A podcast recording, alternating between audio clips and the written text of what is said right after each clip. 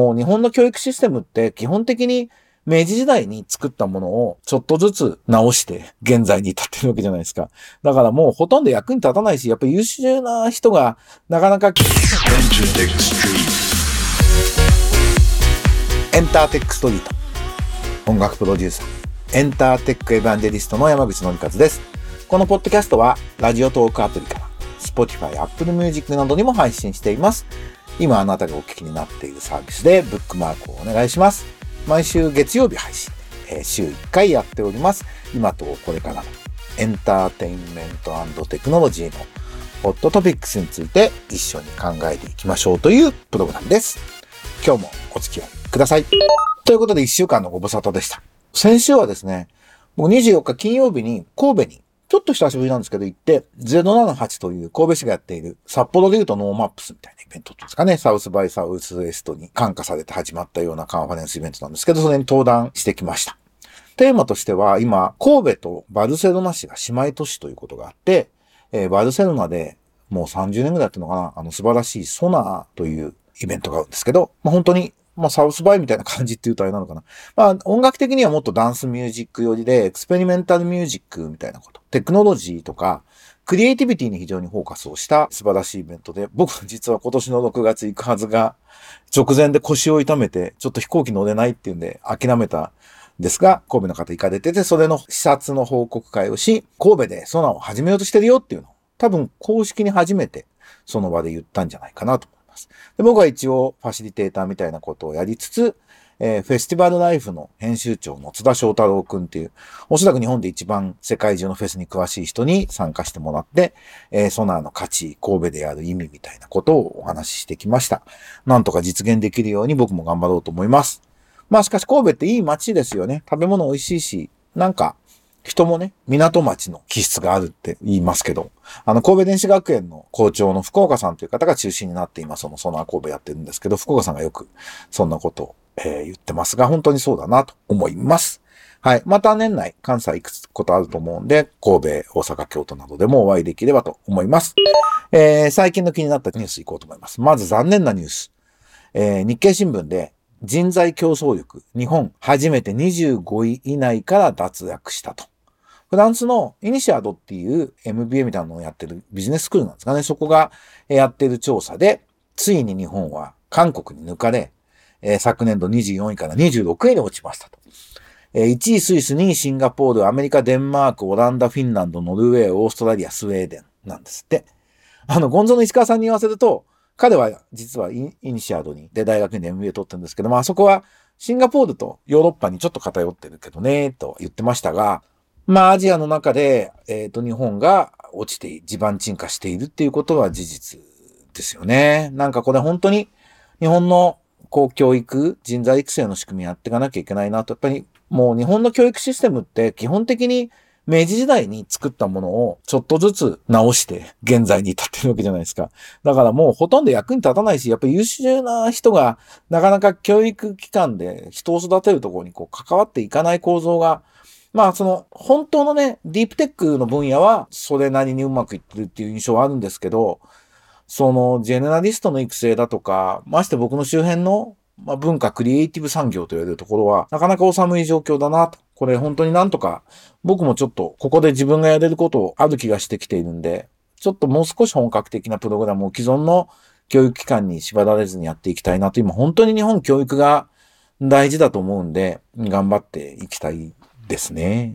えー、それから、これはね、割と僕嬉しいニュースだったんですけど、えー、日本財団の18歳の若者一期調査でえ、68.1%が大阪万博に賛成。反対は6.6%。えー、アルプス処理水放出は6割が賛成と健全な回答という、えー、毎日新聞の記事で、まあ、大阪万博も文化発信のチャンスだから賛成です。経済効果もありますよねって言ってるっていうね。なんかやっぱり日本のメディアとか一部著名人の方ね、あのよく左翼とかパ翼とか言って揶揄されますけど、やっぱりその戦後ちょっとリベラルな人たちが、と言われる人たちが、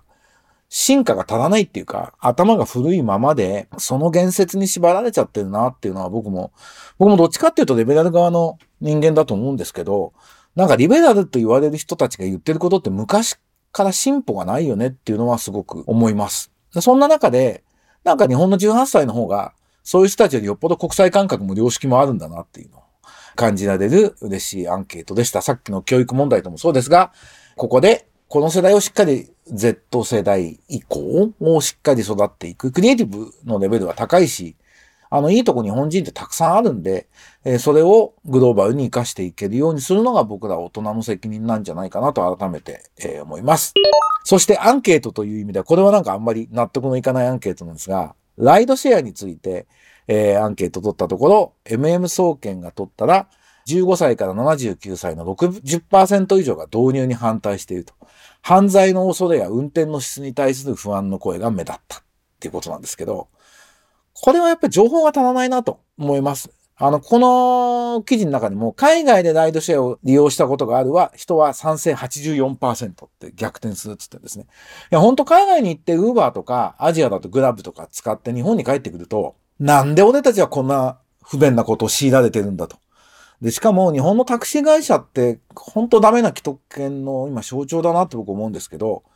なんで車を、人を運ぶことが専門の車の会社なのに、カーナビがボロいんですか？使えないカーナビ乗ってることすごく多くないですか ?Google マップに負けてるわけですよね。まあそれはカーナビメーカーにも反省していただかなきゃいけないことだと思うんですけれども、なんかタクシー会社は自分たちの会社の利権守ってるだけでドライバーのことも守ってるっていう印象はないんで、まあライドシェア解禁が何を意味するかってことは少し丁寧に話さないといけない部分はあるんですけれど、ライドシェアやると犯罪が広がるとか、運転の質が落ちるとかっていうことは、おそらくほとんどないんで、まあ導入しながら調整していく。それから今ドライバー不足だとか、逆にね、お年寄りのタクシー運転手の方が大丈夫なのかっていう不安とか、そういうことが言われている中なので、シェアリングエコノミーのところをしっかりやっていく。だってもうすぐ自動運転タクシーの時代がもう10年以内にはやってくるんで、なんか、そのまあ、ある種、つなぎって言っていいのかどうかわかんないけど、あの、ライドシェアみたいなことはやっていかないと、バスとタクシーとみたいなものだけで、で、お年寄りも困るし、障害者の方も困ってるみたいなことをこのままにしていくのは良くないな、とえいうことを思いました。あと、オープン AI ってね、あのチャット GPT の会社の CEO のアルトマンが辞めるってニュースが出て、で、マイクロソフトに入るっていうニュースが出て、すげえなと思ったら、やっぱりオープンアイの CEO に戻るっていうね、これ10日考えてバタバタバタバタって2点3点して、すげえなんかドラマみたいだなっていう、なんかあの、アメリカの弁護士ドラマみたいな展開になってますよね。まあ今、オープン AI ってすごく世界で最も注目されているスタートアップの一つであることは間違いないと思うんですけど、そこのやっぱもうあるとまでちょっとスター性あるんでしょうね。で、AI に関しては、まあ、危険性みたいなことも語られているので、そういう環境もあ、中でこんなことが出てるんですけど、いや、僕最初のニュースが出た時は、やっぱりマイクロソフトがオープン AI を応援してるから、マイクロソフトとスタートアップって相性が良くないのかなと思ったりしたんですけど、その後の展開見てると、今のマイクロソフトの CEO 経営陣は相当やり手ですね。これ、なんか、マイクロソフトの株は上がったなと思うし、なんかすごく大企業だからコンサバーみたいな感じではなく、オープン AI をどういうふうに育てていって、自社のメリットを最大化しようかっていうふうにきっと動いてるんだろうなというふうに思います。で、この辺のことは、ゴンゾってアニメ会社の社長で、東大で物理学の修士を取ってから MB を取って、コンサルタントとしてスターだったっていうね。石川慎一郎さんと僕今、3分 MBA、MBA っていう YouTube のチャンネルで2人で、えー、週2、3本ニュース解説やってるんですけど、このオープン AI の話とかを、あの、ぜひ、その3分 MBA で石川さんの見解をね、僕はなんかそんな感想しかないんで、これどういうことなのかわかんねえよなと思って、まあでも方向としては悪い方向ではないんじゃないかなというふうに、いいなというふうにえ、思って注目をしております。今週はそんな感じでした。今週の僕の予定なんですが、11月29日に IBUES のランチパッドシード2023ウィンターって竹芝でやるんで、これ見に行こうと思ってます。で、これ終わった後に6時半かな ?7 時からかな？あのー、その竹芝の、ここ、シップがある、シップ協議会があるビルっていうか、シップ協議会ってこの竹芝のビルを今、ソフトバンクのね、本社が入ってるビル、の中で、こう、コンテンツ戦略特区をやっていこうって言ってできた団体なんですけどね。えっ、ー、と、その、シップの会場で、スタートアップスタジオ協会による、あのサブイベントっていうのもあるんで、えっ、ー、と、夕方から行って、このランチパッドのプレゼン見て、えー、その後、シップのスタートアップスタジオ協会のイベントに行きます。なんで、僕、登壇とかはこの2つに関してはしないんで、関係者、観客で見に行くって感じですが、えー、もし行かれる方はぜひ行きましょう。そして僕見つけたら声かけてください。ポッドキャスト聞いてますとかね、言われるところね、びっくりするぐらい嬉しいんだよ。そんな感じです。あと、レッドシューズっていうね、伝説のバーが、伝説っていうかもう今も21周年、2件目なんだけど、レッドシューズのって。それの21周年パーティーであって、日曜日なんですけどね、これはちょっと行きたいんだけど、日曜の夜だし、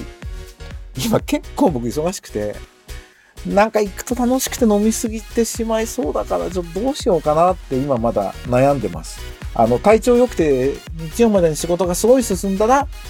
行きたいなと思っております。レッドシューズの話をしだすと長いんで、そのうち素敵なお店があるというお話はしたいと思いますが、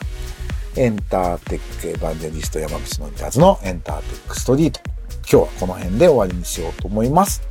ね、もう12月になっちゃうね。昨日もとても寒かったです。お風邪など皆さん召されませぬように体調に気をつけて2023年乗り切っていきましょう。